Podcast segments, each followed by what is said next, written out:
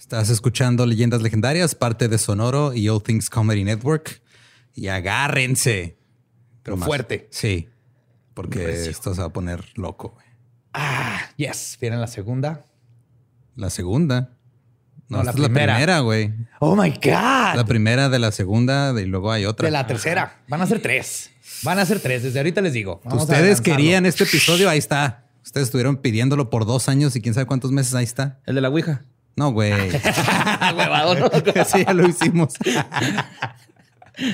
Sí, así que querían, órale, pum, triple con todo. Sí, y si quieren más contenido extra, también está el, el exclusivo aquí en YouTube o está Patreon. En Patreon también.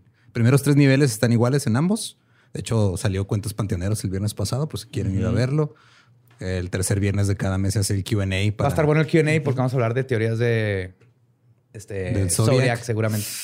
Uy, entonces ya saben, ahí está Patreon, ahí están también las membresías en YouTube. Pueden suscribirse, están los links abajo en la descripción, ahí donde dice apóyanos, ahí le picas Listo. y ¡pum! Contenido extra. Si querían más contenido, ahora hay un chingo. A ver cómo le hacen. Sí, ahora les van a faltar días de la semana. Sí. Así que nos dejamos con el episodio 123 de Leyendas Legendarias.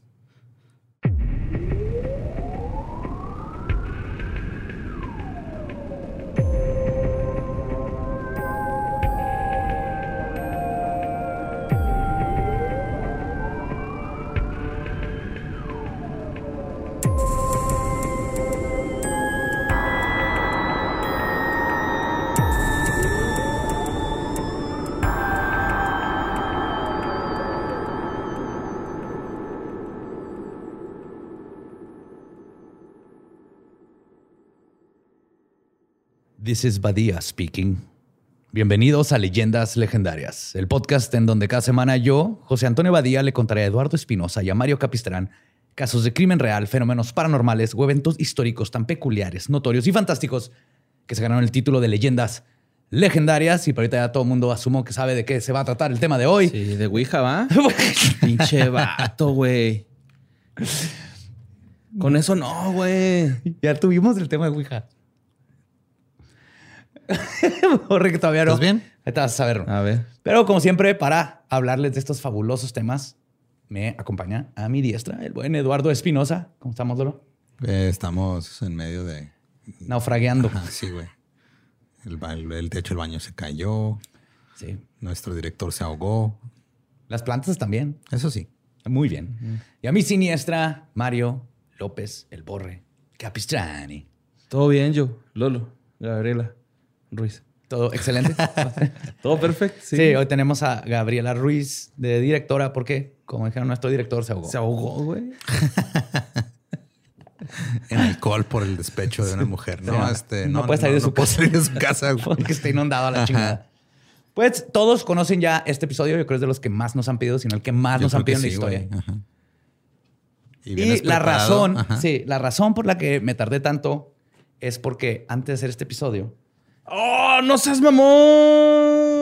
no solo tuve que leer todo eso, sino que no pude haberlo hecho sin la ayuda de Ro, mi asistente de investigación. Ajá. Para los que no están viendo esto, Badia acaba de sacar cuatro libros para ponerlos aquí. Entonces, este va a ser este episodio de seis partes. Va a ser nuestra primer saga de tres partes. No mames. Y aborre tanto que le gustan las trilogías. Sí. Esta va a ser la trilogía del asesino del zodiaco. Mientras no lleve señores y anillos, todo perfecto. ¿eh? Pues mira, señores, sí hay anillos tal vez escondidos por ahí. Algunos, ¿va? Algunos tocados. Sí, creo que nos vamos a dar cuenta por qué la fascinación con él, por qué hubo tanto tiempo para llegar, porque es de los asesinos más fascinantes que existen. Por fascinantes me refiero a misterioso. Ajá. Tauro. Empieza Tauro. Tú eres Tauro. Yo soy No Leo. es Leo. Ah. Leo, sí es cierto. Ajá. ¿Tú eres Capricornio? Sí, tú eres Yo Sagitario. soy Lolo. Sagitario. Es un señor sagitario. ¿Qué no habíamos No. ese pedo, güey? Eres el que corta cosas Shura de Capricornio. Gracias, así. ¿Sí, no? No, soy Sagitario. ¿Aries?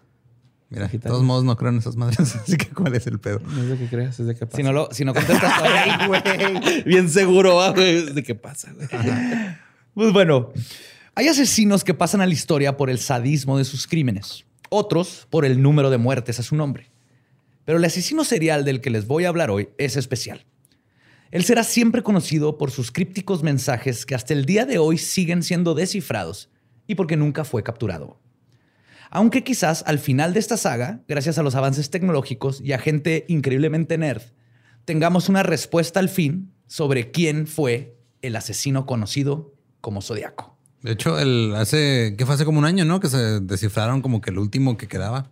O uno de los últimos que quedaba. Uno de los últimos, todavía faltan. Que es el que traes en la playera, ¿no? ¿Es ese? Este es su símbolo. Ajá, su símbolo. Ah, sí, aquí está.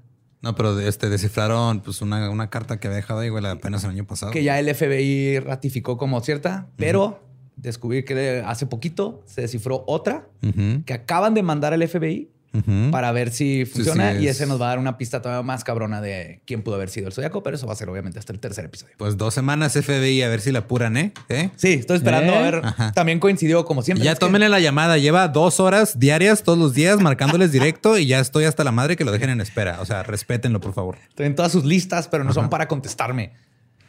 Les vamos a pegar, güey. ¿No se van a dar cuenta quién No, fue? Pero no, no, van a- no. Vamos a ver, vamos a ver. El asesino del zodiaco aterrorizó el estado de California a finales de los años 60. Los muertos que dejó en el camino serían suficientes para generar horror en la población. Pero su mayor crimen fue jugar con la mente de todo el mundo, apoderándose del ciclo de noticias, capturando la imaginación de la gente con sus acertijos y logrando escapar de las autoridades. El zodiaco siempre será un fantasma que se esfumó como el viento. De hecho, han estado circulando mucho el meme este de este eh, shows de policías, ¿no? Este asesino en serie es bien chingón y inteligente y no lo vamos a atrapar. Y la realidad es, no mames, o sea, llevan un mes quejándose a los vecinos que huele a muerto. Creo que este es el único güey que sí, Sí. representa. Este güey es de película. Este güey es el. Si fuera este eh, malo de Batman, sería Riddler. Ok. O Y es- sería Moriarty. Ajá, y eh, los asesinos en serie que vemos en las películas que mandan este acertijos y dejan notas y así, Casi todos están basados en este están güey. basados en este güey. Ok. Es el único. El otro que lo intentó fue el, Vamos a ponerlos aquí como en la cotorriza, ¿no? el meco de BTK. Sí. Así, güey. 100 datos sobre el zodiaco. Mataba con una 9 milímetros. Ah, ya los extrañaba, ya los pude ver después de un año. Les mandaron muchos saludos, por cierto. Gracias. Ah, Gracias, muchas gracias. Los. De vuelta. A diferencia de los otros casos que he contado en leyendas, no comenzaré con la infancia del asesino porque simplemente No, sabemos nada, güey, sí. Y siendo que la identidad de este asesino es un misterio, trataré este tema como tal. Así que vamos a conocer los hechos, cómo se desarrollaron y a ver si así, como buenos Sherlocks de sillón, podemos descifrar quién era. El terror del zodiaco comenzó en la ciudad de Penicia, en el pueblo rural de la bahía de San Francisco, en el estado de California. El 20 de diciembre de 1968, David Faraday manejó su camioneta Rambler por una carretera en Lake Herman Road. A su lado iba Betty Lou Jensen. Estaban algo nerviosos porque esta era su primera cita. Los dos se distrajeron cuando un coche pasó a toda velocidad al lado de ellos, pero Betty Lou se tranquilizó cuando David la abrazó con el brazo que tenía libre y le dijo que todo iba a estar bien. Esa huevo, ¿ah? David se estacionó en un lugar que le decían Lover's Lane o el carril de el los carril amantes. de los Entonces, para, amantes. para primera cita, oh yeah. Sí. Ujú, Para, Que son estos lugares donde los, Donde vas a probar la suspensión. sí, que justamente es un lugar donde los adolescentes iban a ahorrarse el dinero del motel. Todo iba bien hasta que el vehículo desconocido, este que los había rebasado, se estacionó justo atrás de ellos, bloqueando el movimiento del carro de David Faraday. Y efectivamente, bloqueándolo. Como una jaula de Faraday, pero Yes, una jaula para Faraday. para Faraday. Y pues lo bloqueó porque Ajá. llegó un carro atrás misterioso. Naturalmente, Faraday reaccionó gritándole al conductor que los dejara en paz. No mames, güey, neta. Nunca has estado caliente en tu vida. Mira, ya están azules. Bien venudo ya el pedo.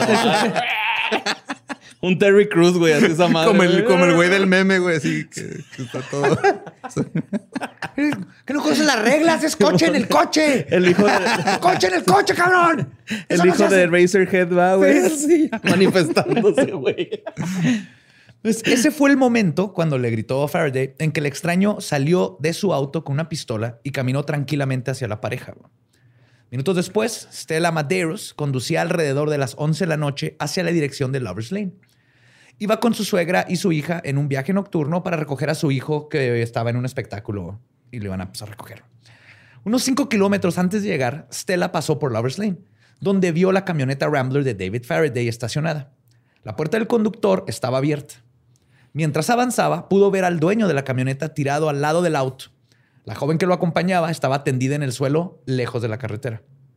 Stella estaba horrorizada, obviamente se dio cuenta que algo estaba malo, pero decidió no detenerse y condujo directamente hasta la estación de policía. Sin entrar a la estación, solamente tocó el claxon y los oficiales Daniel Pita y William Warner salieron a ver qué pasaba, escucharon el testimonio de Stella y de volada lo reportaron. Por suerte, había una patrulla por ahí por Lovers Lane. Pues es que es el lugar donde van todos los jóvenes Claro, a güey. pistear y coger. Y obviamente Sí, pues siempre andan ahí. Ahí está el rondando, agosto, carnal. ¿verdad? Acá para los chotas, güey. Sí. Sí. Pues los oficiales llegaron a la escena tres minutos después de que se reportó el asesinato, a las 11.28 pm. Betty Lou Jensen permanecía boca abajo en la carretera a unos nueve metros del auto. Estaba con la cabeza cubierta de sangre. Era como si hubiera intentado buscar ayuda arrastrándose antes de morir en el pavimento. Se arrastró hasta donde llegó y murió. La autopista, luego, este, la autopsia, perdón, luego descubrió que a Betty le habían disparado cinco veces. Así la autopista, así no mames, tengo que hacer el jale yo. No llegó el forense. Comandante carretera. Bueno, ya como quiera tiene la línea, ¿no? Veo que tiene la línea de investigación. Muy bien. Comandante carretera. Nos vemos mañana. Las balas penetraron en su corazón, hígado, riñón y riñón derecho. Para sorpresa de todos, David todavía se aferraba a la vida. Estaba en su asiento con la cabeza cubierta de sangre. David sostenía en su mano un anillo de graduación. Los policías después dedujeron que era como si los, hubiera estado protegiendo de la persona que le disparó esa noche. Entonces es posible que le iba a dar el anillo a la... que era algo que se hacía como una tradición de, de prepa en Estados Unidos. Darles el anillo. Ajá.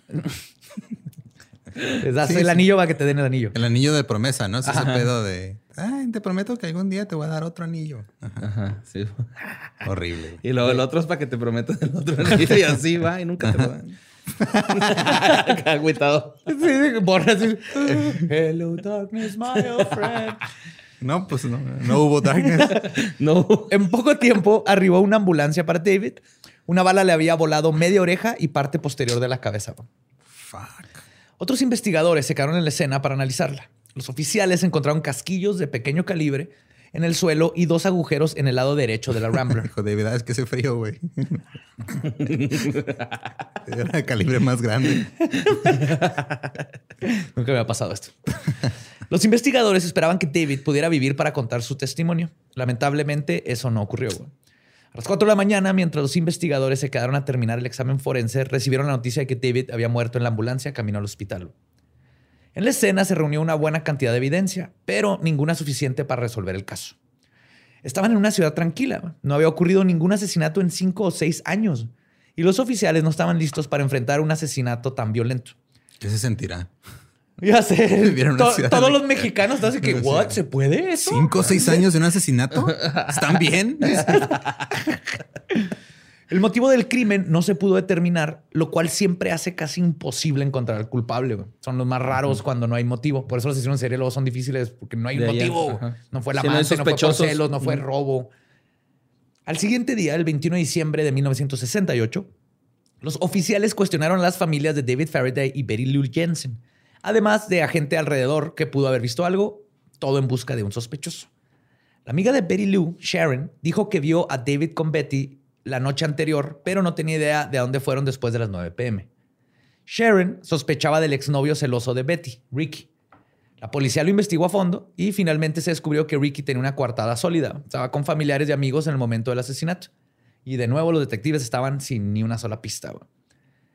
El testigo James Owen dijo que pasó al lado de la estación hidroeléctrica a las 11:14 pm la noche anterior y dijo que vio la camioneta Rambler estacionada en el desvío y que vio otro, coach- otro coche a un lado. Solo podía recordar que era un automóvil mediano de color oscuro. No vio a nadie afuera o cerca de él, pero esto significaba que el asesinato debió haber ocurrido entre las 11:14 y las 11:28. O sea, entre lo que pasó Owen y cuando Estela vio Llegó. Ajá.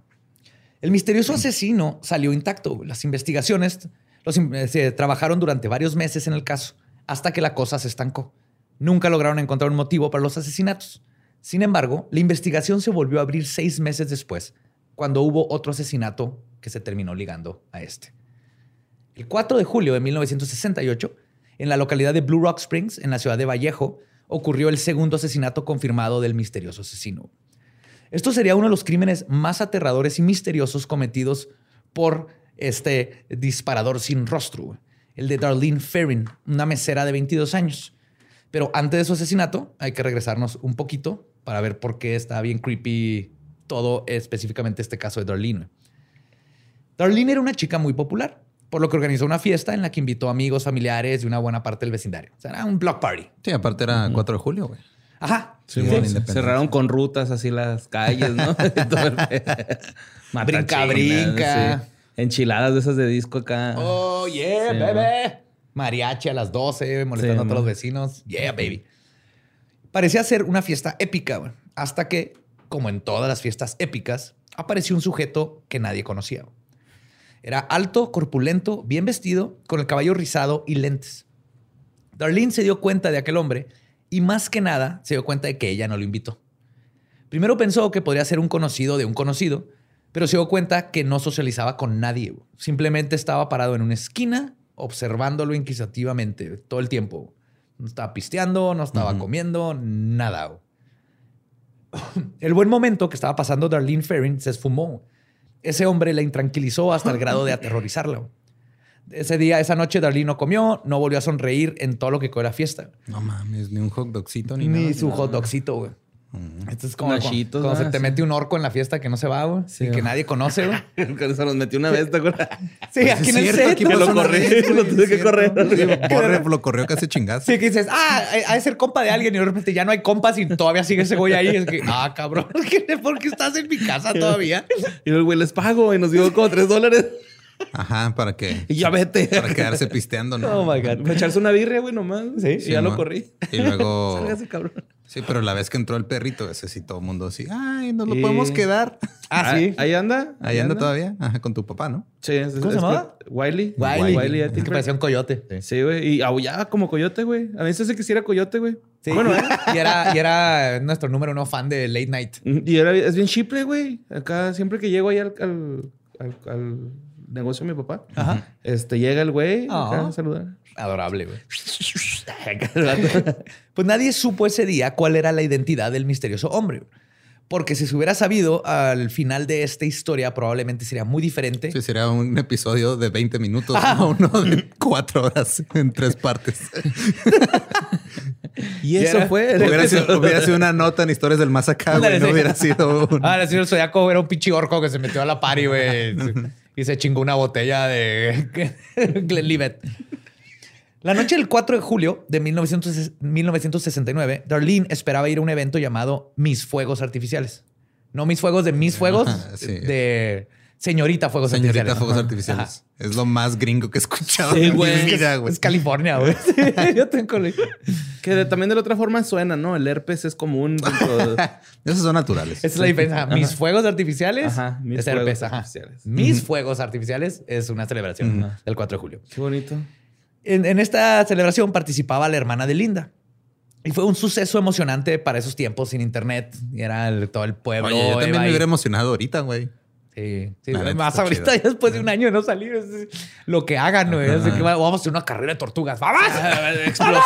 Güey, explosiones en el cielo, güey. Está bien verga, Sí, está bien chingón. y, y morras. No mames, güey. ¿Qué más puedes pedir, güey? sí. Alcohol. Seguro Eso- sí eso- había, eso- güey. Eso nos tiene que decir. Pues eh, Darlene ya había hecho planes con su esposo, parientes y amigos para asistir a aquella noche tan especial. Tenía todo listo, pero la emoción se esfumó cuando entró el acosador de la fiesta a la escena. El sujeto desconocido la fue a ver a su trabajo en el restaurante e insistió en hablar con ella. Incluso un testigo aseguró haberla visto charlando con un individuo corpulento en el estacionamiento del restaurante italiano donde trabajaba. Casi a la medianoche, Darlene recibió una llamada del mismo hombre. Entonces fue, lo vio ahí, alguien dice que los vio, los vio platicando y luego después llamó. La llamada fue breve, pero la, aler- la alertó tanto que ella se llevó a su hija como niñera. Este, perdón, se llevó a su hija con una niñera. Ah. Luego salió hacia el evento, pero Se dijo, ven, mija, finge que no eres mía, soy tu niñera. O al revés, ¿no? Ella era la niñera, la mamá. sí. Agárrate aquí la bolsita, mamá. Así es. la bolsita del pantalón. Luego, esas de las cosas más traumáticas cuando le agarrabas así la, la bolsita a tu mamá o la mano y luego volteabas y no era. "Ah, A mí me pasó una vez. Güey, meterte un carro de alguien, de una persona ajena, Sí, güey. güey. Que se te metan, güey. A mí una vez se metió una señora, güey. Pensaba que era Uber y luego yo así de... ¿A dónde la llevo? No, sí me la quedé viendo y luego acá la señora. Espérese, ¿cuánto? Ya listo, me dijo. Yo le dije, señora, yo no la conozco y se bajó. ¿Cuánto me va a pagar? Después de dejar a la hija, salió hacia el evento, pero antes fue a buscar a su amigo Michael Mellow, de 19 años. Que aquí es donde hmm, Su está amigo de 19 sospechoso su amigo. Ajá, ahorita van a ver por qué. Michael. Sí, sí, no tiene nada mal, pero ella le pidió que la acompañara porque necesitaba comprar fuegos artificiales, pero lo más seguro es que necesitaba a alguien que le hiciera sentirse más segura. Y como vamos a ver ahorita, también, también necesitaba a alguien para algo más, a pesar de que era casada. Darlene se llevó a su amigo en su auto, pero después de algunos minutos, un carro los comenzó a perseguir a toda velocidad. Ella dio varias vueltas bruscas para intentar este, deshacerse de del sospechoso. Sin embargo, la persecución hizo que Darlene no se percatara hacia dónde se dirigía y terminó conduciendo su auto hacia las afueras de Vallejo en un lugar llamado Blue Rock Springs. El desconocido los había llevado básicamente a un callejón sin salida. No mames, como mamuts, güey. Los orilló hacia una trampa. Sí, No. pero al igual que Lovers Lane en Lake Herman's Road, Blue Rock Springs era un conocido lugar para amantes. Entonces se sospecha que también ellos dos fueron ahí y luego contaron la historia diferente porque no, Darlene nos era iba casada. persiguiendo algo, entonces terminamos estacionados aquí y pues cogimos. O sea, pues que uno, cuando estás en Roma, haces lo que hacen los romanos, que es coger con alguien que no es tu esposo. Me pa- pasé por un bache, brincó ella y cayó arriba de mí y ya estaba dentro y pum. Un güey atrás con la pistola afuera, no mames, era lógico, güey. Cuando llegaron, Darlene, cuando llegaron, Darlene volteó hacia atrás y su acusador ya no estaba y pensó que lo habían perdido y que quizás todo había sido simplemente un malentendido con el auto que lo seguía. Porque de hecho ni siquiera sabían que era el acosador, nomás un carro iba Ajá. ahí haciendo rasas de pedo. Una vez que se les pasó la adrenalina, Darlene y Michael platicaron en el carro. No, no sé qué tantas comillas necesito para el platicaron, pero podemos asumir. No sé. Ella se burló de él por usar tanta ropa en un día tan cálido porque Michael llevaba un abrigo y varias camisas este, puestas, como si Michael tratara de esconder su complexión esquelética, güey. Wow. ¿Eh? Para verse mamado. Ok. Técnica setentera. Chingo de ropa. güey. Sudando un chingo el güey. Qué vergas los que tienen que hacer eso, güey. Me quiero ver gordo. Pues la tensión se estaba disipando, pero esta calma no duró mucho tiempo. Detrás de ellos notaron que un carro con las luces en- encendidas, probablemente un Ford Mustang café claro o un Chevrolet Corsair, se paró detrás de ellos. El hombre se bajó del auto y se dirigió a ellos sosteniendo una linterna. Darlene estaba claramente asustada, pero Michael se hizo el héroe y se preparó a bajar del auto pensando que se trataba de un policía que venía a revisar, como siempre, qué estaban haciendo. Mi buen adolescente heroicos. Todavía ni le cambiaba la voz. nada más, Eh, güey, ¿qué pedo? Sí. ¡Hola, oficial! ¡No, todo bien! Conozco mis derechos. No, no existe eso de revisión de rutina. Puta madre, güey. Peor cosa que puedes decir. que no existe. Pero, pero no existe. Pero sí. no mames. Ay, güey. De hecho, incluso hasta sacaron sus identificaciones, güey. O sea, le dijo, saca tu ID, yo- nos van a pedir el ID nomás para que no seamos... legal. Ajá, sí, literal. Porque pues en Estados Unidos lo es lo que están buscando, güey. Ajá. Porque de hecho aquí también, o sea, la ley, es, mientras nadie te acuse y no estés molestando a alguien, si tú estás en un carro en medio de la nada cogiendo, no es ilegal.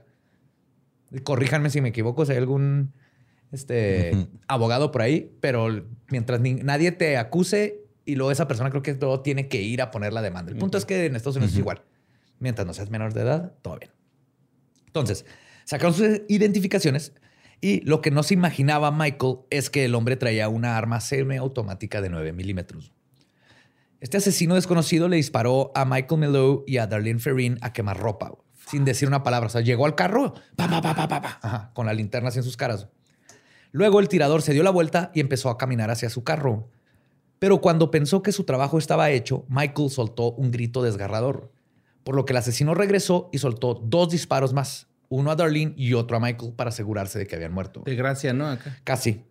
De hecho, mientras el chico se aferraba a la vida después del primer disparo, bueno, los primeros disparos, trató de grabarse la cara del asesino en su memoria.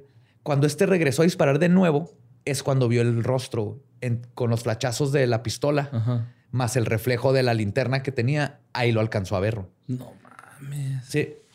Después de recibir el intento de tiro de gracia, Michael vio cómo el atacante caminó tranquilamente hacia su auto sin decir una palabra, se subió y se fue con toda la cama- calma del mundo. Ni siquiera le pisó nada. A pesar de que era alrededor de la medianoche, muchas personas pudieron escuchar los disparos. Una mujer llamó a la policía para denunciar el tiroteo a las 12.10 de la mañana. Aproximadamente a 45 minutos después, dos patrullas del departamento de la policía de Vallejo llegaron a la escena. La primera era ocupada por los oficiales Lindenman y Merrick. Ambos detuvieron un Cadillac que estaba conduciendo cerca de la escena del crimen. El coche estaba ocupado por dos jóvenes, Andy y Betty. Andy preguntó si los habían detenido por el chico malherido que estaba atrás en la carretera. Al parecer, los dos habían visto a Michael moribundo, pero no se detuvieron a ayudar. Sí, a huevo les dio culillo, güey. Pero Betty y Andy fueron considerados como sospechosos o simplemente como malas personas por no reportar y de todas los arrestaron. Luego los soltaron, pero los arrestaron por si acaso. La segunda patrulla, ocupada por el oficial Richard Hoffman, llegó al estacionamiento en Blue Rock Springs y encontró el Chevy de Darlene. Los faros estaban encendidos y la música que, había que habían estado escuchando en la radio seguía escuchándose mientras se mezclaba con el sonido de la sirena policial.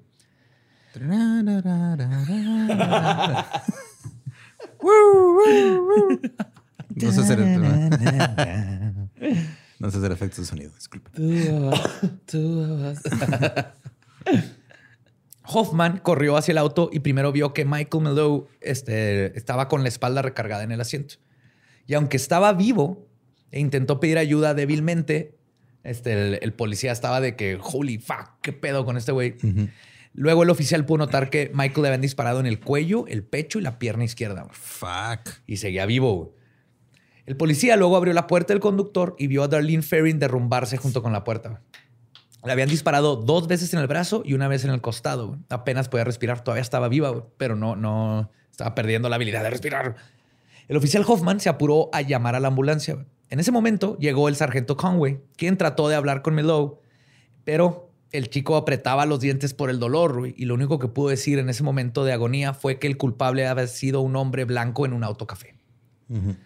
Cuando llegó la ambulancia, el primer policía los acompañó al hospital buscando una pobre probabilidad de que alguno de los dos hablara, pero ninguno de los dos lo hizo. Darlene fue declarada muerta cuando llegó al hospital y Michael fue llevado directo a cirugía. Mientras tanto, las autoridades continuaron haciendo el examen de la escena de crimen. Espolvorearon el auto para encontrar huellas dactilares y cuestionaron a las personas que escucharon los disparos. ¿Y nada? No. Tuvieron poca suerte para encontrar evidencias importantes. Una vez más, el asesino parecía haberse esfumado en el viento como un fantasma se esfuma ante un investigador paranormal cuando le quiere tomar fotos. Ah, malditos. por supuesto, para este momento nadie había relacionado estos ataques con los de Lake Harmon Road. No tenían por qué. Pero, como el segundo acto de una película, todo iba a cambiar. A las 12.50 am llegó una llamada a la estación de policía. Cuando la operadora Nancy Slover respondió, una voz masculina dijo que quería denunciar un doble asesinato que él mismo había cometido. En la llamada, el misterioso asesino también confesó haber cometido los asesinatos del diciembre anterior en Lake Herman Road. Y lo más cabrón es que dice esta chava que su voz era firme y tranquila. Sí, I am the Zodiac. Todavía no se llamaba así, pero Nancy Slover, de hecho, cuenta. Hubiera estado curioso que hubiera como calado otros nombres a ver primero. sí. I am the horoscope. No, no, wait, wait, wait, no. I. I am the iPod, iPod 9. No, no, no. Windows 10. No, eso es No, no, no. Nancy Slover cuenta que recordó por el resto de su vida la sensación de escalofríos que sintió al escuchar esa voz. Y eso que ni siquiera sabía que era de a de veras todavía lo que le están diciendo. Güey. Al final, lo que parecía ser una confesión muy detallada terminó con un siniestro, pero elocuente y simple goodbye. Se le explicó, yo los maté a estos dos, les digo, le di otra y luego dijo adiós. Colgó. Es probablemente este momento en el que comenzó el modus operandi del zodiaco. No era suficiente para él nada más matar. Ahora quería reconocimiento. Si nos ponemos a pensar qué ganaba con confesar sus crímenes pero no confesar su identidad. Pero entonces, ¿ellos fueron los primeros güeyes que mató? Que se sepa. Que se sepa. Que se sepa. Porque tal vez ya empezaba desde antes. Aparte era California en los 60, güey. Como cada, o sea, cada tres casas se ve un asesino en serie, güey. Sí, sí, sí. Y sí, hay muchas teorías de que tal vez empezó en otro lado y luego ya. La cocaína, amigos, es mala. Sí. Pues se estaba poniendo, por ejemplo, el, el, el asesino se estaba poniendo en riesgo y él lo sabía, güey había revelado su voz y posiblemente el lugar en el que estaba. En que exactamente de dónde, de dónde llamó. Y aún así lo hizo. Y es aquí donde el mito del zodiaco estaba por comenzar. Y obviamente el asesino logró su cometido, ya que en la estación de policía se generó caos. El profesor de criminología Scott, Scott dice que más, este, lo que más motivó al zodiaco fueron este tipo de burlas a la autoridad Bunn lo clasifica como un asesino de emociones. No, no como una, Ajá. un vato bien guapo que luego te rompe el corazón. Ah, ¿no? Es asesino literal. Ajá. Bunn dice, y cito, el motivo de los asesinatos de emoción es inducir dolor o temor en sus víctimas antes de matarlos, lo que genera una intensa estimulación y conmoción. Entonces le gustaba, como vamos a ver, este, más que nada las víctimas no, no las asustaba tanto, pero Ajá, a la- bueno, al pin- Él- ahorita va, va- va a ir escalando. ¿Pero eso es sexual o qué pedo, güey? No, nomás. Nomás es- así le, le- se le hacía chido, güey. Ajá. ¿Asustar Ahorita raza? nos vamos a meter mucho más, eh, no nomás raza, güey, todo un estado, güey, es que es lo, lo que vamos a llegar, güey. O sea, este güey está cabrón por eso, güey. A él lo que lo llenaba era saber Que le tenían que miedo. le tenían miedo. Simón. O sea, es como esa misma sensación cuando estás en, en- en un elevador con un chingo de personas. El elevador está lleno, güey. Y te tiras uno silencioso. Y el único con una sospecha, pistola. güey. Nadie sospecha. Y sales y aterrorizaste todo. Ajá, eso, eso- eso sí, pero mucho más grave y, y más grande. Ajá. Sí. Pues el acto de matar fue casi, pues según lo que dice Pan, una ocurrencia secundaria. güey. Lo que realmente buscaba era atemorizar a su público, a las autoridades y a las víctimas que tuvieron la mala suerte de ser sus objetivos. Y eso explica por qué, justo como tú decías, nunca robó nada, nunca hubo un ataque sexual y su método era impersonal y rápido. Empezó con una pistola, eventualmente va a llegar a un, a un cuchillo, pero era rápido. güey no era el proceso lo que buscaba, güey, era el producto. y no era el producto de sus víctimas muertas como Jeffrey Dahmer, que él lo que quería era tener ahí su zombie. Él no, era matarlos, era nomás eh, means to a way, ¿no? Una- al- algo que lo iba a llevar a la atención que iba a recibir por haber Era matado. medio para el fin. El fin era ténganme miedo, culeros. Es Jared Leto este güey. Totalmente, güey. Ok. Sí es. Yep. Pues la policía rastreó la llamada hasta una estación de servicio de gasolina cercana. Los oficiales recorrieron hasta la cabina de teléfono, pero el asesino eh, eh, misterioso se volvió a esfumar en el aire. No encontraron a nadie y ni siquiera habían testigos porque la estación había cerrado cuatro horas antes de que se hiciera la llamada. La única esperanza de encontrar evidencia sustancial era que Michael sobreviviera. Y en contra de todo pronóstico, Michael salió vivo después de muchas cirugías. Sí. Es gracias a él que podemos contar la cronología de este asesinato tan detalladamente.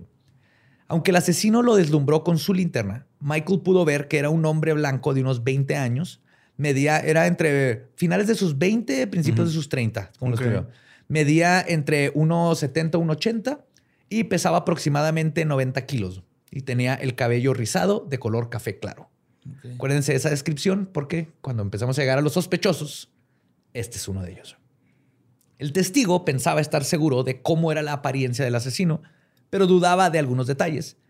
Y como sucede en muchos de estos casos, los analgésicos que le habían dado, así como su largo periodo de recuperación y el trauma, pudieron haber afectado su memoria, que es lo que siempre pasa. De hecho, lo- to- cualquier policía te, te va a decir así de la descripción de un testigo es nunca confíes en ella. O sea, es parte de la investigación, pero siempre duda de, de las descripciones porque somos pésimos güey, para describir y, en, y más en momentos de trauma, te inventas cosas güey, o ves las cosas mal. Y aunque Michael engañó a la muerte, no se escapó de las secuelas. El tiroteo sí afectó su capacidad de hablar y trabajar. Pero gracias al testimonio de Michael, la policía tenía por primera vez una descripción del asesino. La esperanza creció dentro del departamento, pero rápidamente se darían cuenta de que estaban enfrentándose con alguien mucho más astuto y descarado que ellos. Sí. Oye, me, me quedé pensando, ¿no, ¿no lo habrán salvado las 17 camisetas que tenían puestas? que han servido Como, como chaleco, chaleco, ajá. antibalas, Simón. Quién sabe, güey, si tenía así pura mezclilla y era ropa de esos tiempos que duraba toda la vida. güey. Pues la niñera que trabajaba para Darlene, una mujer llamada Karen, ofreció un testimonio jugoso. Dijo que antes del ataque vio un hombre este, merodeando por la casa de Darlene. Según ella, un hombre blanco se había estacionado en un sedán afuera del domicilio durante varias horas mientras Karen cuidaba a los niños en la noche. Pero Karen no pudo decir ningún otro detalle. Entonces, muchas de estas cosas podrían ser circunstanciales o que ella se acordó porque dice que es un sedán y los otros des- describen más como un, Mustang deportivo, o un ajá. deportivo. Entonces, luego el- es- ese es el problema cuando le preguntas a personas. Pero dice, seamos "Ah, honestos. ahora o sea, pensándolo. La, la- la mayoría de nosotros este, no podemos distinguir un sedán de un crossover. No, claro. de un- o sea, Pues, tenía cuatro ruedas. Y se movía. Hacia Vroom Vroom. Ajá. Que- y de hecho, la policía incluso le llamaron a un hipnotizador para escarbar en lo más profundo de la memoria de Karen, a ver si podían sacarle más info, pero los intentos fueron en vano. Durante los siguientes días, la policía se dedicó a interrogar amigos y familiares de Darlene. Una vez más, no había pistas sólidas. Incluso sospecharon, obviamente, como es en el, no sé, el 9 de cada 10 casos, en el esposo. Ujú. Casi siempre, si hay un asesinato, primero tienes que cuestionar a la familia. güey. Por probabilidad, Sí, es alguien de la familia, güey. Alguien la cercano. familia es el único grupo que te puede amar tanto como para matarte. Ajá. Pero se comprobó que había estado trabajando eh, de cocinero en el restaurante durante los ataques, entonces automáticamente out. El 7 de julio, los padres de Darlene informaron a la policía que habían recibido una llamada sospechosa la noche del ataque. Según ellos, la llamada fue hecha alrededor de la una y media de la mañana. Perdón, escucharon una fuerte respiración por un momento al otro lado de la línea y lo colgaron. Era Stevie, güey. Está. Malcolm. Soy el zodiaco. Hablando. que esto, esto está bien creepy porque quiere decir que O sea, si, después si- de si que- es ajá. el que lo acosó y todo, de alguna forma consiguió su teléfono. Lo cual puede- hay varias formas. En esos tiempos el- pues, los teléfonos eran, a veces lo tenían ahí marcado o está el directorio telefónico y de ahí lo sacó. Pero si sí es el zodiaco, el, mismo acosador este, de la fiesta, que el que marcó está bien cabrón porque en este caso en específico estuvo siguiendo a su víctima por mucho tiempo. Así descubrieron el teléfono de Sarah O'Connor. Lo arrancaron de una sección amarilla. Y pues esto llevó a los policías a especular que el asesino buscaba burlarse de sus víctimas. O sea, fue el- primer indicio donde los policías dijeron, este güey quiere atención. Más adelante, sus burlas y tácticas de miedo se intensificaron y se volvieron más aterradoras. Porque el mítico criminal realizó la mayor parte de sus ataques a nivel mediático y no con violencia. El 31 de julio de 1969, el periódico Vallejo Times Herald, el San Francisco Chronicle y el San Francisco Examiner recibieron lo que se convirtió en lo más icónico del zodiaco. Unas cartas misteriosas y casi idénticas. Estas fueron las primeras comunicaciones públicas del asesino. La policía no había reportado los asesinatos a su gusto y Zodiaco necesitaba que todo mundo se enterara que existía. Necesitaba trascender sus actos y convertirse en un boogeyman, en una especie de tulpa que aterrorizaría a todo un estado sin tener que estar matando. Nomás la idea. De que hay alguien ahí loquillo, güey. ¿no? Sí, eh, un poquito como Son of Sam, Sí, que, que puede dispararle a cualquiera, como Richard Ramírez, que no era la intención de Richard Ramírez, pero se convirtió en eso, güey, porque cualquier persona podría ser víctima, ¿no? Ujú. En estas cartas, el criminal se atribuyó los asesinatos de Lake Herman Road y Blue Rock Springs. Para probarlo, dio detalles del crimen que solo la policía o el asesino podían saberlo. Quien había escrito las cartas mencionó las marcas de las armas y balas que utilizó, así como detalles de sus víctimas y la cantidad de disparos. Incluso que traían puestos, este, este traía lentes, todo. Inclusive les decía, se quedó muerto de tal manera. Ninguno de estos detalles habían sido divulgados ni por la policía ni por la prensa. Entonces era imposible que cualquier otra persona supiera esto. La confesión vino también con el primero de varios acertijos con los que jugaría un juego macabroso con las autoridades y la sociedad. Era obvio que al sujeto le gustaba mover hilos para man- manipular a las personas y más que eso, necesitaba apropiarse de la narrativa. Junto con las cartas que mandó, también adjuntó un mensaje escrito en código. Y creo que lo más famoso de Zodiac, que hablamos al Sí, principio, los códigos. sus, sus, este, códigos. Cada periódico obtuvo un tercio de este mensaje cifrado y el asesino pidió que los publicaran en sus primeras planas. Según él, al descifrar los mensajes se revelaría su identidad, que es lo que todavía no han logrado, al menos que esto último que leí haya roto ya por fin esta, este misterio. Pero por supuesto, el asesino no pidió el favor así nomás de, hey, publíquelo ya, ¿no? Tírame paro, eh, Simón. compa. Eh, ¿qué onda? ¿Cómo estás? ¿Cómo has estado? Sí. ¿Te acuerdas que íbamos a la prepa juntos? Oye, este, voy a hacer un open. ¿Quieres salir? Hace una historia va de Instagram. Eh, ¿qué onda? Dale swipe up para que te veas el código y el zodiaco y Rappi te va a mandar el Pues cada carta venía con una advertencia. Decía, y cito, si no imprimen este código en la tarde del viernes, primero de agosto del 69, haré una masacre. Deambularé todo el fin de semana buscando matar gente solitaria y luego seguiré matando de nuevo, hasta que termine con una docena de individuos durante ese fin de semana. La amenaza fue firmada con un símbolo, un sigilo que causaría pánico y fascinación, que se asemeja a la mira de un arma, un círculo con una cruz en medio. Ese que traes en tu playera. Ajá. Que obviamente se hizo el solo con plumón antes de venir. Zodiac también era súper crafty, güey. Todos, sus- todos sus outfits los hacía a, a mano. O sea. Zodiac era lo que le pasa a la morra a los plumones cuando se le va la chingada. Sí. el psique, güey. Martha Stewart acá Se era, quiebra y. era cos- cositas y se quiebra, güey. Se hace Zodiac, Güey, güey. imagínate cositas de asesino serial. Oh, shit. Estaría bien cabrón, güey. Sí, no, pues ya encontramos, el, eh, encontramos el cadáver lleno de brillantina con un barquito de papel encima. Parece el asesino en serie usó un cuchillo Se hecho a mano. a la víctima. Cierto cosita, te quiero un chico. sí, sí, queremos. Pues se encontró Sí, el... no, no- no sabemos cómo le hizo, pero lo mató con las cuchillas que no tienen filo, güey. Que no tienen, que no tienen punta. Las de punta de perico. ah, que... Ah, ya. Creemos Sí, que tardó tres días para descuartizar el cuerpo. Pues se encontró el mismo símbolo en el cifrado, que también tenía letras en inglés, letras escritas en espejo, banderas navales de Estados Unidos, las que usan la naval para comunicarse, y símbolos matemáticos. Era el Wingdings, de hecho. ¿No te acuerdas de eso? No, todavía Es existe. una güey, fuente, un todavía font. existe, güey. Es, un- es una fuente de Windows que se llama Wingdings, que son este puros símbolos. Que hasta Ahora- le hicieron un pedo de que le este ya predijo las torres Sí, la- gemelas. ajá, el 9-11. Ponían Sí, 9-11 de septiembre, algo así. Sí, ¿no? sí, sí. Ajá. Ahorita todos los diseñadores están. Huevo, yo sí sé. Mira, mientras no haya usado papiro, no hay pedo, güey.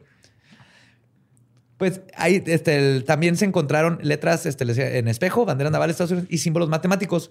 Lo ca- Es- esas navales son las que se comunican de barco a barco con bandera, ¿no? Que es Sí. como que A, B, C, D, Ajá, E. pero hay, acá. hay símbolos de la bandera, no ajá. nomás es con los brazos. Ok. Ok. Sí, sí, sí. Son los... Como en manecilla, ¿no? Se supone que es el abecedario. Algo así, la neta, Sí, yo no sé. No, estaba Esa sí me la sé, carnal. Sí me la Ah. sé. Yeah. Pues las cartas obviamente fueron entregadas a los departamentos de policía. Luego fueron enviadas a una estación naval cerca de Vallejo para ver si los criptólogos podían descifrar el código. Mientras tanto, los periódicos se enfrentaron con una difícil situación. No sabían qué opción era mejor. Publicar las cartas e incitar el pánico o retenerlas e incitar al asesino. Si el criminal atacaba de nuevo por no publicar las cartas, podrían culpar a los editores por los asesinatos. Pero al final, la decisión fue fácil. Las cartas beneficiarían a los periódicos desde un punto de vista comercial. Claro, güey. Güey. Puros números. Este güey inventó el clickbait, güey.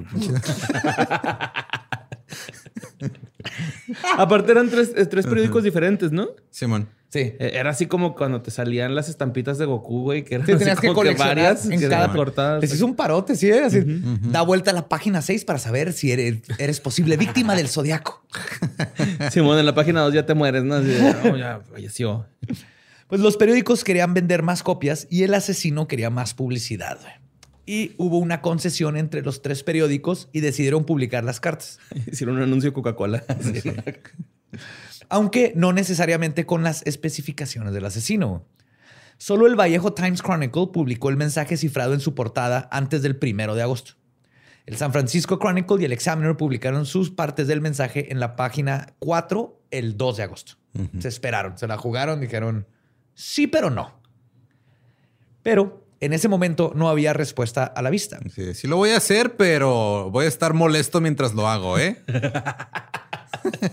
Como cajera del Oxxo. sí, sí lo va a hacer su transferencia, pero...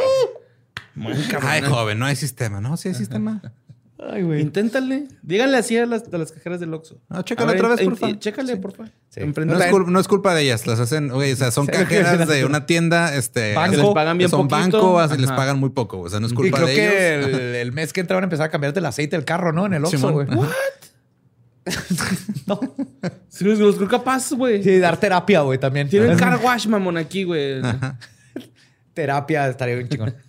Me da dos rancheritos, unos Malboro y. Y me dice Pues mi qué- mamá no me abraza. este. Y me dice, ¿por qué tengo miedo al compromiso? Por favor. Siempre huele a cloro. Su jefa. Obviamente, cuando salen las cartas de los cifrados, todo el país intentó descifrarlos y eh, querían saber qué pedo con el código del zodiaco. El asesino, por eso les digo que es como Riddler. O sea, Sale así, los códigos que viste ahí en los libros. Sí, son un y chingo con de el cartitas símbolo, güey. O sea, la- se inventó todo un pinche rockstar, güey. Sí. El asesino estaba teniendo exactamente lo que quería. Atención y atención. Mientras tanto, la policía esperaba que el asesino revelara su identidad y estaban apostando a que su necesidad de fama fuera su perdición. Pues sí, o sea, es que cuando pues es lo que les ha pasado a otros, ¿no? Que nomás. BTK, güey. Simón. ¿Cómo lo atraparon por pendejo? Porque Ajá, le sí. dijeron, ay, sí, te mando un dinos más, flopping". güey. Dinos, le di swipe right a tu Tinder. Hay que vernos. y llegó BTK todo meco. ajá. Pero sí, muchos, muchos de los asesinos en serie que quieren atención caen justamente porque Ya, quieren ya vi atención. una carta que estaba ahí, me dio miedo. ¿no? Los primeros dos párrafos. Ay, Pues siguiendo con esta estrategia, el jefe de policía de Vallejo retó al asesino a mostrar más pruebas de que él era el asesino al que realmente buscaban. En realidad, la policía estaba convencida de que el autor de las cartas era el autor de los asesinatos. O sea, ellos sabían perfectamente que no había, no era posible que alguien más estuviera jugando con ellos. A diferencia de muchas cartas de Jack el Destripador, que se saben que son falsas. Simón, que era nomás gente diciendo. "Ah, Tratando vamos de llamar la atención. Vamos a entrarle al mame, güey. Ya estamos aquí, güey. Simón. Sí, tren del mame, Sí, hacer el- cartas de... Ya que el destripador challenge. Escribe tu carta y mándala a tu departamento de policía. Recuerda firmarla como Jack. Charlie, Charlie. Ay, ¿Quién es Jack? Sí. Pues ya que había proporcionado, este, ah, como no dudaban de esto porque había proporcionado pruebas más que suficientes en su primera carta. Sí. Pero la estrategia que decidieron es inclinarse a que un asesino que busca más que nada la fama puede ser tentado a una trampa. O sea, lo que llamo la táctica BTK, que es como lo chingaron. Y Zodiaco, todo predecible, no decepcionó. El 7 de agosto, el asesino respondió el mensaje del jefe de policía. La correspondencia que mandó ese día fue la más famosa. La carta iniciaba con la frase Dear Editor. This is the Zodiac speaking. ¿Qué es el título de este libro? Querido editor, este es el Zodiaco hablando. Ajá. This is Badia speaking. Y fue la primera vez que el asesino usó su nombre públicamente. güey. No hubo vuelta atrás. güey. Ese fue el día en que nació el mito del Zodiaco que pervive hasta el día de hoy. Y es de los pocos asesinos este, que se pudo poner su nombre. Porque a huevo quería controlar la narrativa, igual que BTK. A diferencia de... No como Lucha Ramírez. El todo pendejín de- que no- que- que no Quiero olvida. ser el asesino de ACDC Metal. ¡Rah! El No. BTK, güey, que hasta luego tenía. Sí, igual que este güey. De, denle soy pa para que vean la merch. El BTK, ¿no? Güey, no quiero saber qué pasa con estos asesinos en estos tiempos con Instagram Sí. y influencers y.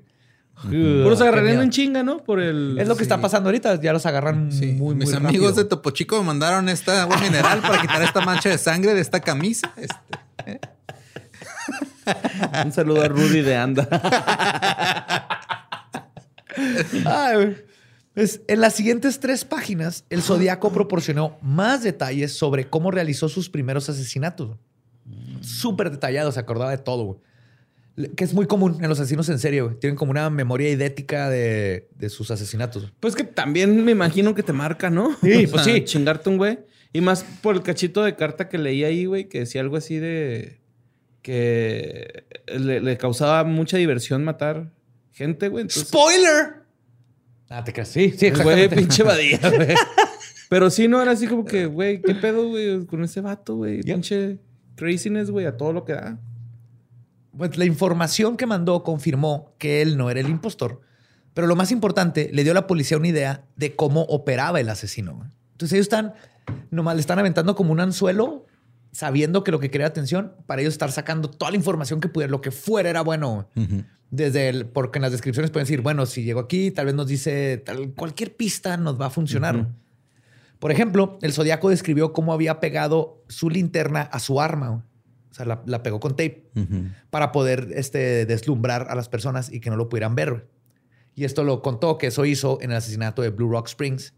Y además reveló toda su planificación cuidadosamente, cómo se esperó a que llegaran los jóvenes, llegó la pistola. Entonces todo esto les, todavía no había el, el perfil criminal como lo conocemos, pero a los detectives esto les está dando una idea de con qué tipo de monstruo estaban tratando.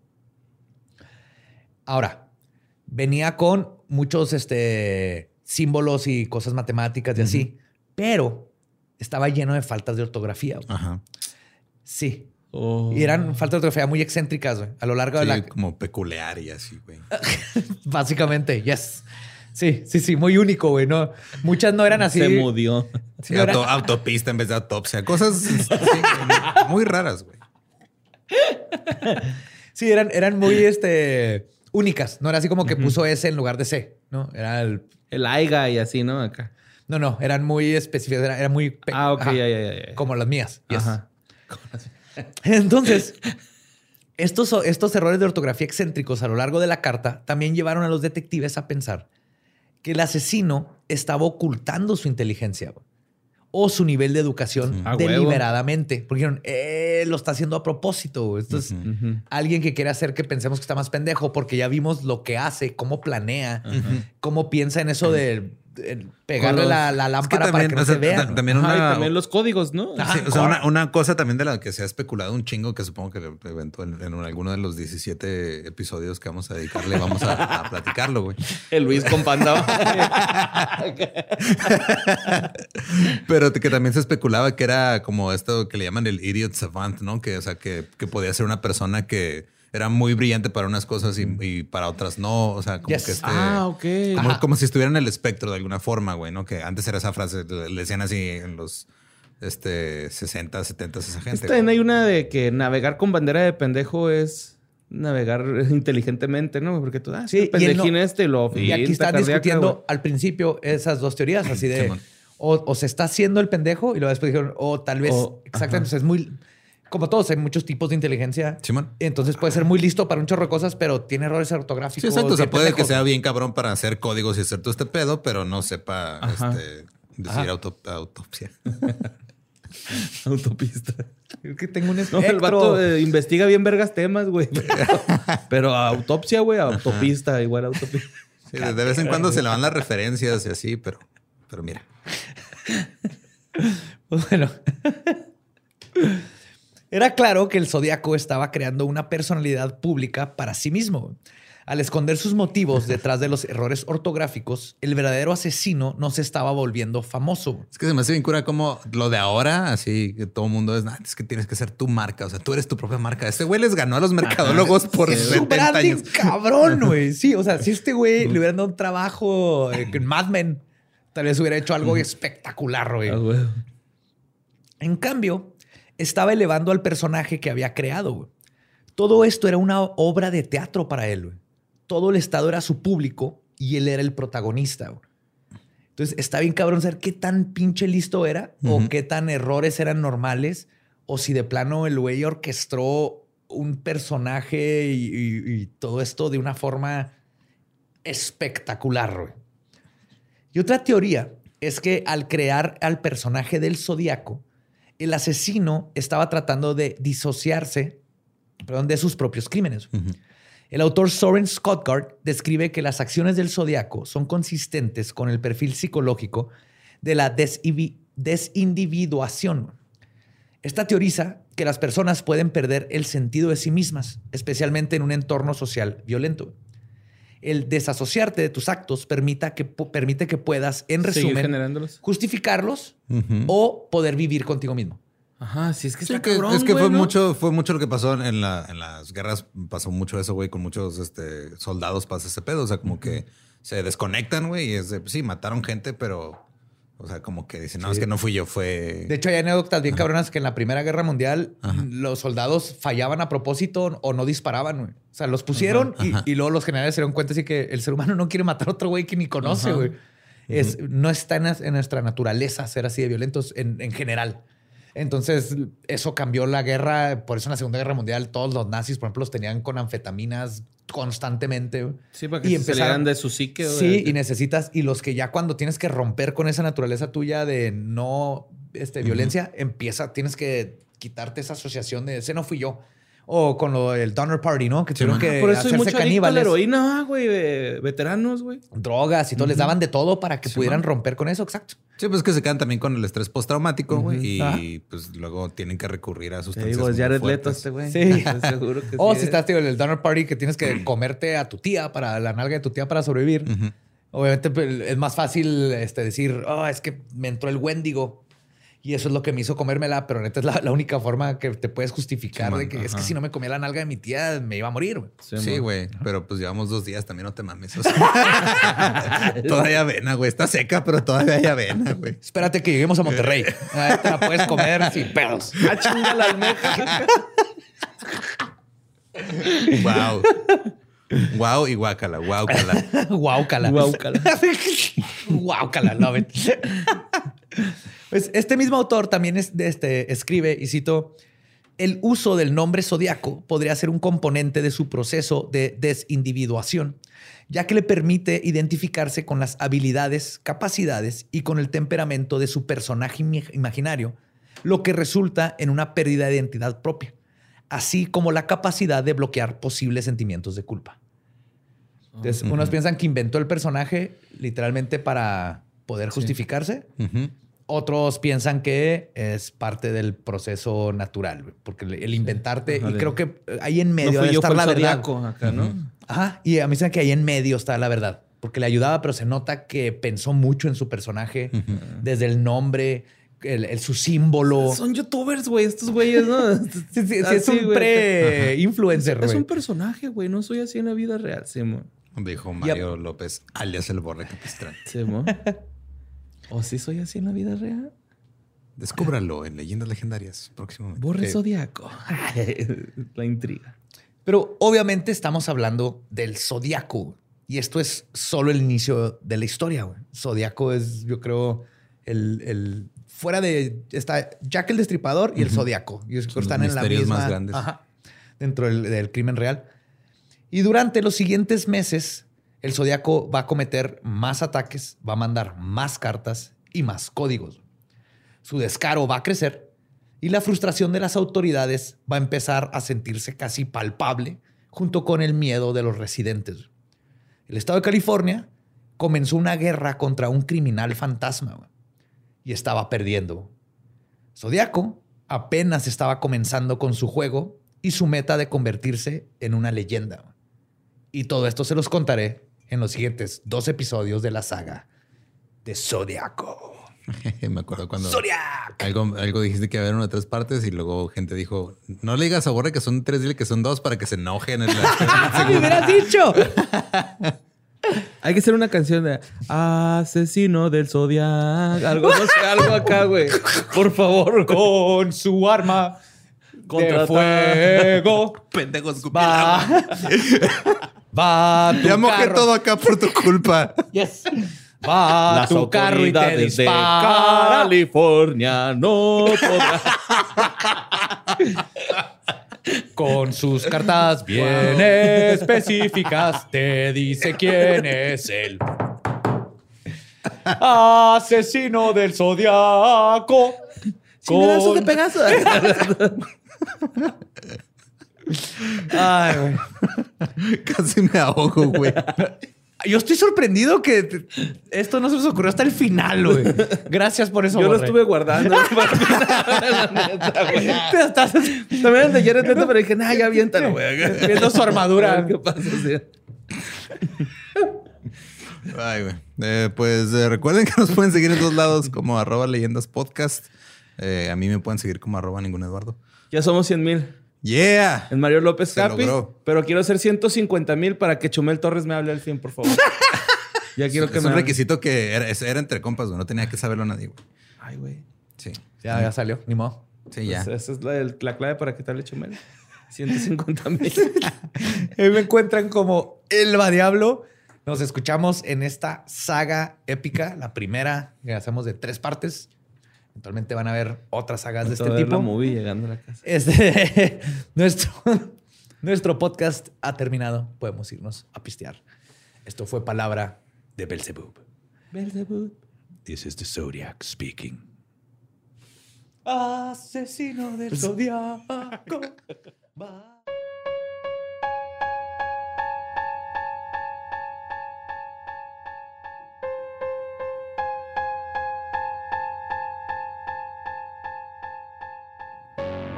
Y eso fue Zodiac, parte 1. Apenas, apenas así. es- es- acabamos de voltear el sándwich para que se Ujú. tueste del otro lado. ¿Toste? ¿Tueste? Tú este. tueste. Del otro lado, te va a falta quitarlo y luego rasparle a la mengambrea y luego echársela adentro para que esté sabroso. Eso lo vamos a ver en los siguientes dos episodios. Y luego ya en el tercero ya es la, es la primera mordida del sándwich. Sí, ya en el tercero y lo vamos a tratar de saber de qué está hecho el sándwich. Ok. ¿Eh? Va a estar Como los nuggets de Para que McDonald's. apunten, vayan apuntando, saquen sus notas y estén ahí. A ver si alguno de nosotros es mejor que... ¿Cuántos años? ¿60, 40, 60 años? Casi, ajá. que de casi 60 años de gente tratando de resolver este gran enigma. Pero eh, no sé, o sea, si alguien lo- apenas ahorita siguen descifrando sus pinches cartas, güey. Ajá. Va a estar cabrón. O sea, pero muy bueno. Pues sí, este, y recuerden que este, también si quieren comprar más cosas, ya se aventando anuncios a lo güey. ya no puedo, ya no, ya no puedo no aventar anuncios, güey. Ya, ya se me hizo un, un hábito y ya de repente va ahí la gente caminando y les grito, hey, ¿quieren merch y leyendas? Métanse a Está, bien, leyendas.legendarios.com está, merch. está muy zodiaco. güey. Y como vamos a ver el segundo episodio, era- aventaba su merch y todo ese güey. Sí. Hay que poner los precios con así signos como este güey, ¿no? Y ya que se vea reflejado en la tarjeta, güey, el pago. O sea,